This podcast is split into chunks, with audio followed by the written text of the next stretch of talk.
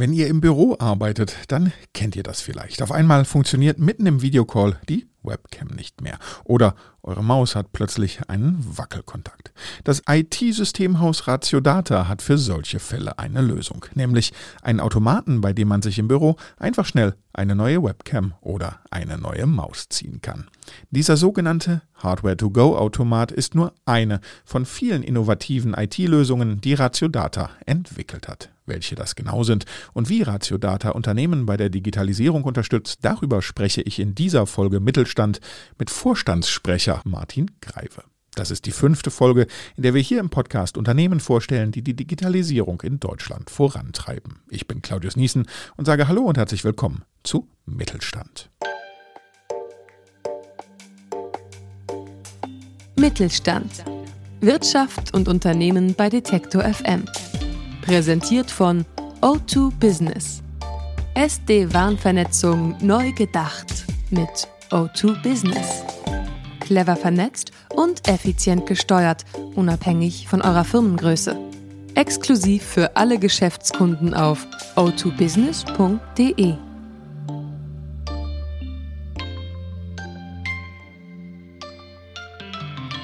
Als im Frühjahr 2020 die Corona-Pandemie Deutschland erreicht hat, war das für viele Unternehmen das Signal, bei der digitalen Infrastruktur nachzubessern. Sie mussten zum Beispiel dafür sorgen, dass ihre Angestellten auch gut aus dem Homeoffice arbeiten können.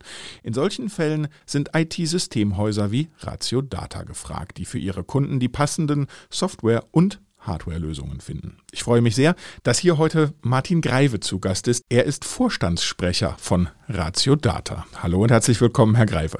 Hallo, Herr Niesen. Herr Greiver, als die Corona-Pandemie in Deutschland losging, da musste es ja bei vielen Ihrer Kunden schnell gehen in Sachen Digitalisierung. Sie haben zum Beispiel zu Beginn der Pandemie rund 45.000 Arbeitsplätze bei Kunden innerhalb kürzester Zeit ins Homeoffice verlagert. Wie haben Sie das hingekriegt? Was muss man da alles organisieren? Ja, ich denke, die Systemhäuser standen natürlich genau wie unsere Kunden vor einer sehr herausfordernden Situation, alles, was gewohnt war, auf einmal sehr stark ändern zu müssen. Und das erste war natürlich die Beschaffung erstmal von Laptops. Die mussten wir erstmal in ausreichender Stückzahl bekommen. Auch heute ja noch in den ganzen Lieferengpässen ein echtes Problem. Mhm. Und dann müssten die natürlich ins Homeoffice verlagert werden. Und wir haben da die kreativsten Lösungen bei unseren Kunden gesehen. Und ich denke, dass, ähm, dass wir und auch die anderen Kollegen aus anderen Systemhäusern unsere Kunden wirklich sehr gut unterstützt haben. Was haben wir gemacht? Wir haben Räume aufgebaut, wo man sich als Mitarbeiter buchstäblich Hardware neue Laptops abholen konnte. Wir haben aber auch ganz viele Arbeitsplätze abgebaut in den Büros. Da durfte man ja plötzlich gar nicht mehr rein. Und haben sie verschickt, haben sie aufbereitet, haben sie zu unseren Kunden rübergebracht. In Teilen haben wir sie für Kunden, wenn die es gewünscht haben, auch direkt vor Ort verkabelt. Ganz neue Herausforderungen auch für unsere Techniker, die sich ja eigentlich sonst in Büroumgebungen tummeln und jetzt auf einmal äh, ganz andere Arbeitssituationen vor sich gesehen haben. Und das in sehr kurzer Zeit.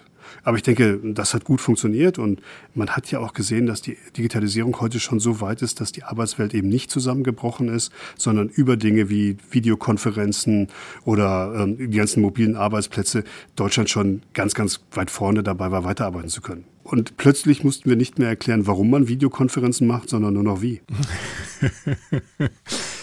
Inwiefern ist es denn ein Hemmschuh gewesen? Ähm, wir, wir hören ja immer wieder über die Berichte, dass wir in Deutschland noch ziemlich viele weiße Flecken auf der Internetlandkarte haben, also was Breitbandverbindungen anbelangt, gerade im ländlichen Raum und nicht, ich kann mir vorstellen, auch nicht jeder Ihrer Kunden sitzt jetzt in einem der Ballungsräume.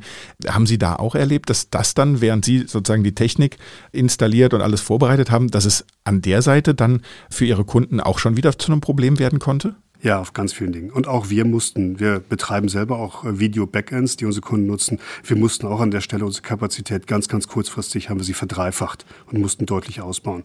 Und ich denke, jeder, der in Videokonferenzen schon mal teilgenommen hat, wo dann die Verbindung abbricht oder wo man vielleicht besser das Videobild macht, weil ansonsten der Ton entsprechend hacklich rüberkommt, das sind Bandbreitenprobleme. Und die hat man natürlich nicht nur bei Videokonferenzen, sondern die hat man auch beim Zugriff auf die Softwaresysteme, die man von den Kunden im zentralen Rechenzentrum nutzen will. Ähm, auch da hilft die zunehmende Cloud-Nutzung, dass man eben nicht mehr über enge Leitungen ins Rechenzentrum der Kunden geht, sondern direkt die Cloud-Systeme nutzt. Aber wir wissen auch, dass die Telekommunikationsanbieter heute ja schon viel, viel mehr Breitband zur Verfügung stellen können, als das beispielsweise noch vor zehn Jahren der Fall war. Mhm. Aber ähm, da ist noch viel zu tun, das sehen wir ja. Ne? Sonst würden ja nie äh, mal Verbindungen abbrechen in so einer Konferenz. Hoffen wir, dass das heute mal nicht der Fall ist, bei uns zumindest im Gespräch. Sie haben eben erzählt, so ein bisschen äh, auf, auf meine erste Frage geantwortet, dass, dass Sie bei den Kunden oder Ihre Techniker bei den Kunden viele sehr, sehr kreative Lösungen äh, gesehen haben oder eben auch dieses, ich glaube, äh, wofür wir in Deutschland nicht so unbedingt bekannt sind, aber was, was glaube ich doch viele können, äh, ein, ein, gewisses Talent zum Improvisieren. Äh, sind Ihnen da Dinge so anekdotisch in Erinnerung geblieben, äh, wie man sich sozusagen teilweise dann auch schnell behelfen konnte, wenn vielleicht auch nicht so ganz irgendwie auf, auf dem Level, wie man sonst erwartet? Ja, also ähm, ich weiß, dass wir mit Kunden zum Beispiel vereinbart haben, dass die Mitarbeiter teilweise wir denen nur noch geholfen haben, die PCs abzubauen in den Büros und die sie selber mit nach Hause genommen haben. Ähm, das wäre natürlich ein Vorgehen, was wir im normalen geregelten Prozess immer anders gemacht hätten. Aber äh, das hat ganz gut, ganz gut geklappt. Jeder wollte ja auch weiterarbeiten von zu Hause. Und was wir auch gesehen haben, ist, dass Schulungen, wie benutzt man denn Systeme zum Einwählen, wie benutzt man denn auch äh, Videokonferenzsysteme, Zugriffssysteme auf die äh, Zentralsysteme, dass wir den Kunden sehr, sehr schnell und ganz in ganz kurzen Formaten auch erklärt haben, wie geht das und dann ging es auch von alleine. Sachen, die früher vielleicht sehr viel länger gedauert hätten. Mhm. Gleichzeitig sind Sie ja auch selbst ein großes Unternehmen und stehen wahrscheinlich in verschiedenen Strukturen in Bezug auf Corona vor ähnlichen Herausforderungen wie Ihre Kunden. Schauen Sie da im eigenen Unternehmen dann hin, was am besten funktioniert? Also könnte man sagen, Ratio Data ist selbst auch eine Art Testlabor für neue IT-Lösungen? Ja, aber das muss man zweigeteilt sehen. Also auf der einen Seite wollten wir immer schon ein gutes Beispiel sein und bei uns hatten alle Mitarbeiter, die in der Bürosituation arbeiten, schon eine komplett mobile Umgebung. In dem Sinne waren wir glücklich, auch komplett vereinheitlicht. Da konnte jeder von zu Hause arbeiten. Aber der Umkehrweg ist natürlich, unsere Techniker, die draußen ihre Geräte beim Kunden servicieren oder alle, die in der Werkstatt arbeiten, die kaputte Laptops reparieren oder natürlich alle, die im Lager sitzen und die Rollouts verschicken, die können nicht ins Homeoffice. Mhm. Das heißt, wir haben immer eine gemischte Situation gehabt, versucht, möglichst viel eigen und von unseren 1500 Mitarbeitern sind etwa 800 permanent im Homeoffice, möglichst viel Eigennutzung zu haben und die anderen möglichst gut zu schützen, damit sie die Kunden dann in die digitalen Welten bringen können. Jetzt gehören zu Ihren Kunden ja auch Banken oder Gesundheitsanbieter. Und bei denen geht es ja nicht nur darum, dass Ihre Mitarbeiterinnen und Mitarbeiter im Homeoffice gut zusammenarbeiten können, sondern auch um den Kontakt zu deren Kunden. Äh, wenn ich das richtig verstanden habe, war Ihre Idee ja da auch, diese Kunden, diese Unternehmen mit Videostelen zu versorgen. Wie funktioniert das? Was kann ich mir darunter vorstellen? Ja, das ist etwas, das sehen wir gerade durch die Pandemie natürlich auch stark verstärkt. Aber auch dadurch, dass Banken, äh, gerade mal bei Banken und vielleicht auch teilweise bei Krankenkassen, dass die versuchen, die Kunden näher zu halten. Also bleiben wir bei dem leidigen Thema, dass eine Bank eine Filiale vielleicht schließen möchte. Ähm, und dann versucht man trotzdem über eine Videostele in so einer, meistens in einer Kabine, da gehe ich dann in die Filiale rein, habe einen ganz einfachen Knopf und bekomme dann eine Videoverbindung, ohne dass ich irgendwie technisch groß was machen muss, zu meinem Bankberater. Und der mhm. kann mir dann helfen und dann, der kann die Dokumente sehen, die ich vor mir auf der die Arbeitsplatte sehe. Der kann die Unterschriften einfügen in die Dokumente und kann mich vollumfänglich beraten. Das klappt weiter. Und natürlich hat die Pandemie mit der Videokonferenz dazu genutzt, dass die Hemmschwellen, sowas zu tun, sich ganz, ganz deutlich nach unten entwickelt haben. Und das auch Gott sei Dank über alle Altersgruppen. Bei uns in den Studios, das kann ich vielleicht mal aus dem Nähkästchen plaudern, ist es immer so, wir haben verschiedene Hörfunkstudios hier, verschiedene Audiostudios, in denen wir aufzeichnen. Und äh, je nachdem, äh, früher hat man ja alles irgendwie übers Festnetz gemacht, heute machen wir alles übers Netz, beziehungsweise immer auch mal übers Mobiltelefon. Das heißt, ich habe hier auch einen Haufen Adapter liegen. Hier liegen so kleine Lightning auf Audioklinke-Adapter, USB-C auf Audioadapter, Mini, USB auf Audioadapter. Und jedes Mal, wenn ich ins Studio gehe, gehe ich vorher rein und gucke einmal, sind die alle da? Ich sage das deshalb, weil Sie jetzt in eine ganz andere Richtung gegangen sind mit einer Idee, für die Sie dieses Jahr für den Preis Innovator des Jahres nominiert sind, nämlich für einen Automaten namens Hardware to Go, der auf den ersten Blick so ein bisschen aussieht wie ein gewöhnlicher Snackautomat, den man ja auch ab und zu im Büro findet. Ich würde mir manchmal wünschen, ich hätte hier auch so einen Automaten und da würden so kleine Adapter rausplumpsen. Wie sind Sie auf die Idee gekommen? Was steckt da genau dahinter? Ich muss gestehen, ich habe ein ähnliches Format äh, mal gesehen bei einem Unternehmen in den USA vor ein paar Jahren und habe gesagt, das ist was, das müssen wir unbedingt in Deutschland auch machen. Und dann kamen natürlich all die Dinge, die wir hier super machen, was Brandschutz angeht und wie wir es vernünftig aufstellen. Aber die Haupt, also die Hauptidee und das Hauptthema ist ja eigentlich funktioniert, wir sagen auch immer, es ist ein Süßigkeitenautomat für Hardwareartikel. Die Hauptidee war, naja, nicht Geld rein und dann kommt der Artikel raus, sondern mhm. man wählt aus, was man haben möchte. Und das sind genau die Situationen. Sie möchten auf eine Dienstreise gehen und sagen, oh, oh mein, mein, mein Kopfhörer ist nicht da oder mein Adapter ist nicht da, äh, den brauche ich jetzt mal schnell.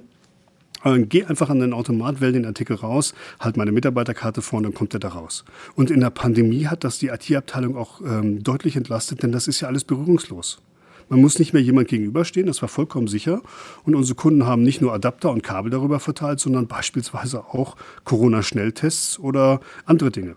Mhm. Und das Schönste aber an der Lösung ist, dass die Mitarbeiter die lieben nicht nur die Mitarbeiter der Tierabteilung, das ist ja nicht so ein richtig beliebter Job, so eine Theke aufrechtzuerhalten und dann irgendwie Kabel rauszusuchen und rauszugeben. Auch die, die, die Mitarbeiter unserer Kunden freut das total. 724, immer wenn ich was brauche, gehe ich in den Automat. Sehr einfach, sehr komfortabel und dann kommt das raus. Also auch eine Lösung, sind wir auch stolz drauf, weil unsere Kunden die toll finden. Haben Sie bei Ihnen bei der Ratio Data auch einen Hardware-to-Go-Automaten aufgestellt? An jedem großen Standort, klar. und, und was läuft am besten jetzt mal abgesehen von, von Schnelltests oder Corona-Dinge? Was, was ist sozusagen, was, was sind die Top 5 oder die Top 3, was, was immer weggeht? Das sind klassisch auch die, ähm, die, die Verbrauchsartikel. Ne? Also ein Netzteil ist kaputt, das geht man darüber auf. Oder ein Adapterkabel oder auch ein, ein Kopfhörer. Aber ähm, teilweise haben wir auch schon gesehen, dass, äh, dass Kunden darüber dann auch wirklich die normale Ausgabe steuern, also auch Headsets darüber verteilen. Aber bei uns, ich sag mal, das, was so kaputt geht und was man verbummelt, das kommt auch am meisten aus dem Automat wieder raus. Eine kurze Unterbrechung für eine Botschaft von unserem Werbepartner. Ihr wollt euer Unternehmen individuell und sicher vernetzen? O2 Business macht's möglich. Egal, ob für den Mittelstand oder für Global Player. Egal, ob ihr einen Standort anbinden möchtet oder Tausende. Denn die flexibel skalierbaren SD-WAN-Lösungen von O2 Business lassen sich für jeden Bedarf anpassen. Und ihr könnt sie unkompliziert in eure bestehende IT-Landschaft integrieren. Die innovative Technologie erhöht Ausfallsicherheit und Bandbreite. Zusätzlich vereinfacht sie die Verwaltung und schützt sensible Firmendaten zuverlässig. Weitere Infos auf o2business.de. Jetzt würde ich mit Ihnen gerne nochmal auf ein technisches Gadget schauen, mit dem Sie nicht Ihre Kunden, sondern Ihre eigenen Mitarbeiter ausstatten. Die Servicetechniker von Ratio Data sind nämlich öfter mal mit einer Datenbrille unterwegs. Für was ist die gut? Also wie hilft die Ihren Technikern und wann? Das war etwas, das haben wir vor zwei Jahren in Angriff genommen und mittlerweile flächendeckend im Einsatz. Unsere Techniker sind draußen und reparieren die Geräte beim Kunden. Das können Geldautomaten sein oder Drucker oder PCs. Und jetzt ist natürlich nicht jeder Techniker bis ins kleinste Detail geschult auf jedes Gerät. Und das haben wir versucht dadurch zu umgehen, dass man seinen Kollegen quasi zuschalten kann. Jemand entweder bei uns von den Experten oder auch einfach ein Nachbartechniker. Und das funktioniert so, der Techniker setzt die Datenbrille auf, da ist quasi ein PC drin ähm, und dann kann man ihm Informationen einblenden. Und das sind eben nicht nur Handbücher oder Fehleranleitungen, sondern der kann auch tatsächlich einen Videokonferenzcall über diese Brille machen und sein Gegenüber guckt dann quasi durch seine Augen. Und das wirklich Gute ist, dass unser Techniker beide Hände frei hat. Das heißt, er hat die Brille auf und sein Kollege sagt ihm, bitte löse diese Schraube oder repariere mal äh, diesen Gummizug und danach ist das Problem wieder gefixt. Und das klappt wirklich wunderbar. Das führt für unsere Kunden dazu, dass wir öfter mal ein Gerät reparieren können, wo wir vielleicht sonst ein zweites Mal wieder angekommen wären. Ist ja auch immer blöd, wenn man dann länger auf die Reparatur wartet. Sorgt aber auch bei unseren Techniker dafür, dass sie alle ihre Experten und Kollegen immer permanent im Zugriff haben. Sind wir auch stolz drauf, weil wir es wirklich flächendeckend im Einsatz haben. Denken Sie, dass sich diese Technologie der Datenbrille auch in diesem Anwendungsbereich, wie Sie ihn gerade beschrieben haben, irgendwann auch so ausrollen wird, äh, dass ich im Prinzip zu Hause oder bei mir am Rechner auch so eine Brille habe und Sie können quasi als Service sich draufschalten und mir Hilfestellungen geben bei, bei anderen Punkten? Das glaube ich schon. Also heute ist es so, es lohnt sich nur, wenn man so ein Technikernetz hat, wie wir das haben. Mhm. Und vergleichbare Unternehmen gibt es ja auch schon, die sowas tun. Aber heute sind die Brillen noch teuer, schwer und relativ schwierig zu integrieren. Also äh, braucht man ein bisschen Arbeit. Aber die Geräte werden immer kleiner werden. Und das haben wir gesehen. Ähm, da gibt es ja auch schon einen Hersteller, der eine ganz kleine Brille auf dem Markt hatte. Und die werden, die Hersteller, mit denen wir reden, sehen wir auch, die werden immer kleiner. Und dann wird das auch eine verbreitete Technologie sein. Ganz sicher. Sie, Sie haben eben schon das Beispiel genannt, dass die Techniker das zum Beispiel machen, wenn sie Geldautomaten warten. Ähm, bringt mich zu dem Punkt, Sie warten ja bei Ratio Data auch die Sicherheit von Geldautomaten. Ähm, sicherlich ein Thema, über das man vielleicht nicht ganz so offen reden kann für Ihre Seite, können sich aber sicherlich trotzdem vorstellen, dass es uns brennend interessiert. Wie schützt man denn heute am besten vor Angriffen solche Geldautomaten? Immer noch oldschool mit eingefärbten Geldscheinen oder ist die eigentliche Technik da äh, sehr viel fragiler oder diffiziler? Ja, da gibt's verschiedene Möglichkeiten. Also äh, das ist natürlich immer ein Henne-Ei-Spiel. Also mhm. gegen Gasangriffe, also das ist ja mal das, was wir auch sehen. Leider wird ja in Deutschland jeden Tag mehr als ein Geldautomat gesprengt. Das geht gerade immer wieder durch die Presse, dass irgendwelche Banden sozusagen dort Gas einleiten und dann äh, sozusagen das Ding einfach, muss man ja sagen, brutal auseinanderfetzen. Ja, und da haben wir Technologien, da drin sind kleine Zünder und eine Gasdetektoren, die erkennen, dass man das Gas einleitet und fackeln das so schnell ab, dass es zu gar keinen Schäden kommt. Also das haben wir auch relativ flächendeckend im Einsatz. Das, das hilft bei Gas, das hilft bei Methoden mit Festsprengstoff leider nicht. Da mhm. ist es dann in der Regel so, dass Geld wirklich gefärbt wird oder zunehmend auch wir die Geräte in sehr, sehr stabile Betongehäuse setzen, sodass man sie wirklich nicht mehr sprengen kann. Denn das ist ja schon eine, eine große Bedrohung. Aber Leider lassen sich die Kriminellen immer wieder was Neues einfallen und wir müssen dann dagegen gehen. Also wir haben auch Vernebelungssysteme, ähm, dass man ein Foyer von der Bank auf Knopfdruck direkt vernebeln kann, dass man nichts mehr sieht. Also da gibt es unterschiedliche Technologien. Die Banken rüsten da aber schon deutlich gegen, um ihre Kunden zu schützen. Wunderbar. Sozusagen, das nehmen Sie mir die letzte Hoffnung, oder nein, zum Glück die letzte Hoffnung auf ein kleines Weihnachtsgeld an der Stelle. Ja, ich glaube auch die Polizei ist da sehr hinterher. Das möchte man doch deutlich wieder in den Griff kriegen. Ja, unbedingt. Wobei man ja auch anders sagen könnte, wenn wir jetzt hier schon sozusagen über Digitalisierung und IT reden. Was glauben Sie, ist denn, ich meine, wir sind in Deutschland ja sehr, sehr bargeldgetrieben. Äh, trotzdem, mit der Pandemie habe ich das Gefühl, ist dieses kontaktlose Zahlen, das bargeldlose Zahlen. Äh, ich erinnere mich auch an die Diskussion um Apple Pay und Google Pay, wo alle heiß waren und gesagt haben, oh, wann wird es denn endlich eingeführt? Ich habe das Gefühl, Deutschland ist sehr viel offener geworden, so anders als in Frankreich, wo man schon vor, ja, vor, vor zehn Jahren irgendwie sein Metro-Ticket mit der Kreditkarte bezahlt hat, dass wir mehr wegkommen vom Bargeld. Ist das dann auch was, wo Sie sagen, okay, vielleicht sind so Bankautomaten dann auch sowas wie ein Auslaufmodell? Also das, das kann man als Trend natürlich äh, erkennen. Also wir sehen in der Nutzungszeit, dass die kontaktlosen Bezahlungssysteme natürlich deutlich an Nutzung steigen. Das, äh, das ist ja auch so. Und wir sehen aber auch einen klaren Trend dazu, dass die, die Banken ihr Netz an Geldautomaten ähm, auch immer wieder prüfen, welche Standorte denn richtig sind. Also die Anzahl der Geldautomaten in Deutschland ist rückläufig. Also in dem mhm. Sinne stimmt das. Ich glaube, wir sind ein, ein Land, was noch sehr lange Bargeld nutzen wird. Aber natürlich ist diese Pandemie auch ein Schub dafür, genau die digitalen Zahlsysteme, weil sie einfach kontaktlos und, und ungefährlich sind, äh, dann immer mehr zu nutzen. Mhm. Jetzt haben wir schon über einige Ihrer IT-Lösungen gesprochen. Die Videostelen, den Hardware-to-Go-Automaten, Ihre Techniker, die mit den Datenbrillen unterwegs sind. Wie wichtig ist es für Sie als IT-Dienstleister, nicht immer nur auf bewährte digitale Systeme zu setzen, sondern Ihren Kunden ja regelmäßig immer wieder neue innovative Ideen zu präsentieren? Wie wichtig ist es und wie strategisch gehen Sie da auch ran an solche Innovationsprozesse? Ähm, wir haben ein eigenes Innovationsmanagement. Das hat sich auch sicherlich in den letzten Jahren sehr deutlich verändert. Der der Kundennutzen stand bei den Systemhäusern auch natürlich bei uns immer schon im Vordergrund. Aber wenn wir nicht digitale Lösungen hinzufügen, die auf der Kundenschnittstelle das immer attraktiver machen, mit uns zu arbeiten, dann werden unsere Kunden möglicherweise irgendwann einfach einen anderen Dienstleister wählen. Und das wollen wir natürlich nicht. Also wir haben einen klaren, klaren Fokus auf die Digitalisierung auch in unseren Prozessen, sowas eben wie die Datenbrillen von der Effektivität her. Aber wir haben auch viele Software-Schnittstellen in den letzten Jahren geschaffen, damit es einfach schöner ist, äh, mit uns zusammenzuarbeiten. Man muss heute, wenn man eine Fehlermeldung bei uns gibt, die nicht mehr in irgendein System hineintippen, sondern wir haben heute Apps, mit denen man den Fehler äh, nur noch das Gerät nur noch fotografiert und dann die Fehlermeldung hineinspricht, um es genauso convenient zu machen wie all die anderen Sachen, die wir in den Apps heute auch erleben.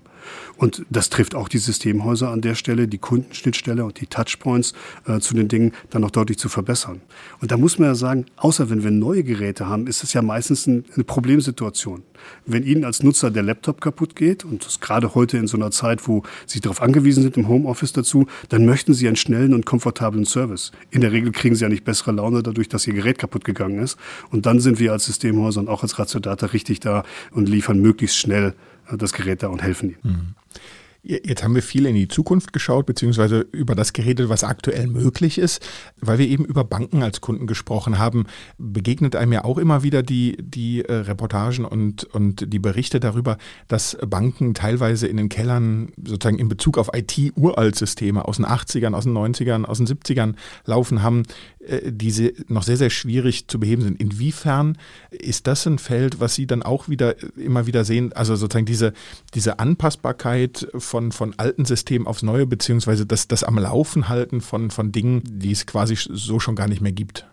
Also muss man, ähm, das ist vielleicht ein bisschen überspitzt gesagt, muss man sagen, uns, unsere Mutter, wir gehören ja äh, zur Atrovia-Gruppe mhm. dazu, hat heute eigentlich schon für unsere Eigentümer, die Volks- und Raiffeisenbanken, sämtliche IT-Systeme zentralisiert in hochmodernen Rechenzentren und passt da auch die agilsten Softwaremethoden an. Und das ist auch, was wir bei allen Banken sehen. Also der Trend zur Cloud-Nutzung ist klar in den letzten zwei Jahren da. Der schafft Flexibilität, der schafft auch modernere Systeme. Und ähm, dass die Banken in den Systemen nicht mehr, mit ihren alten Systemen nicht mehr klarkamen, ich glaube, da haben die, haben die sehr, sehr viel dran gearbeitet in den letzten Jahren.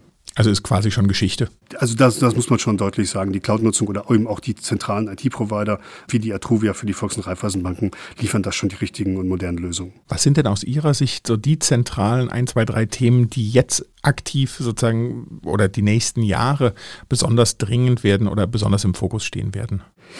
Also was wir natürlich deutlich sehen werden, und das hat nicht nur was mit Banken zu tun, sondern über alle Kundengruppen, in denen wir arbeiten, ist jetzt die Frage, was ist denn New Work und wie sieht das aus? Also wir mhm. werden erhebliche Veränderungen in den Büroflächen sehen. Viele versuchen natürlich auch, die Flächen zu reduzieren. Dafür braucht man eine Kombination aus Homeoffice. Was ist das richtige Maß nach der Pandemie?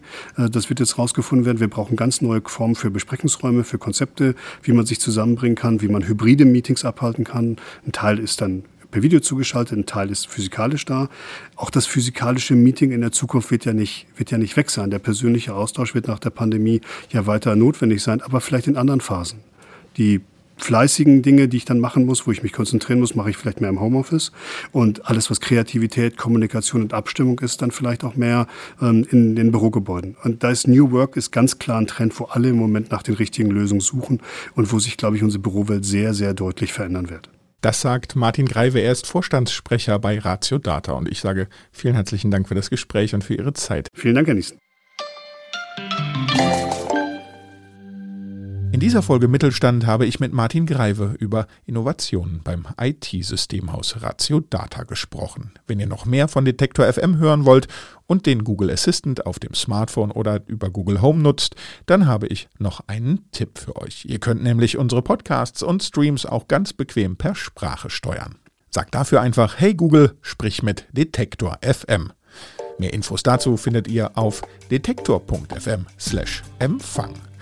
am Mikrofon verabschiedet sich für heute Claudius Niesen. Macht's gut, noch weiterhin guten Empfang und vielen Dank fürs Zuhören. Bis zum nächsten Mal. Mittelstand. Präsentiert von O2 Business.